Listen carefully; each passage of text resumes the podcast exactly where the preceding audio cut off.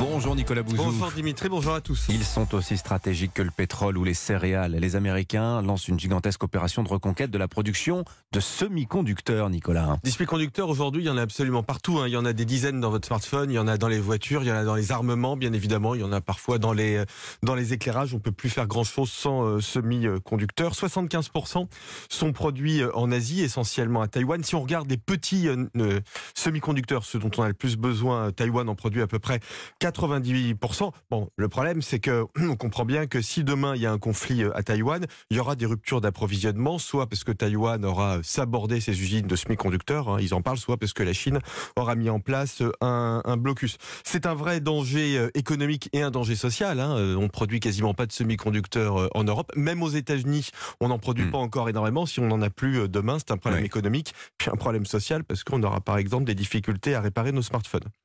Alors donc les, les entreprises américaines d'électronique euh, sont en train de Ouais. construire et avec donc le soutien de la Maison Blanche énormément d'usines. Ouais, exactement. Alors, euh, les Américains construisent énormément d'énormes usines. hein. Euh, Intel va mettre 40 milliards de dollars dans quatre usines. hein. Il y en aura deux dans l'Ohio et deux en Arizona. Texas Instruments va en mettre une au Texas. Microtechnologie dans l'État de New York.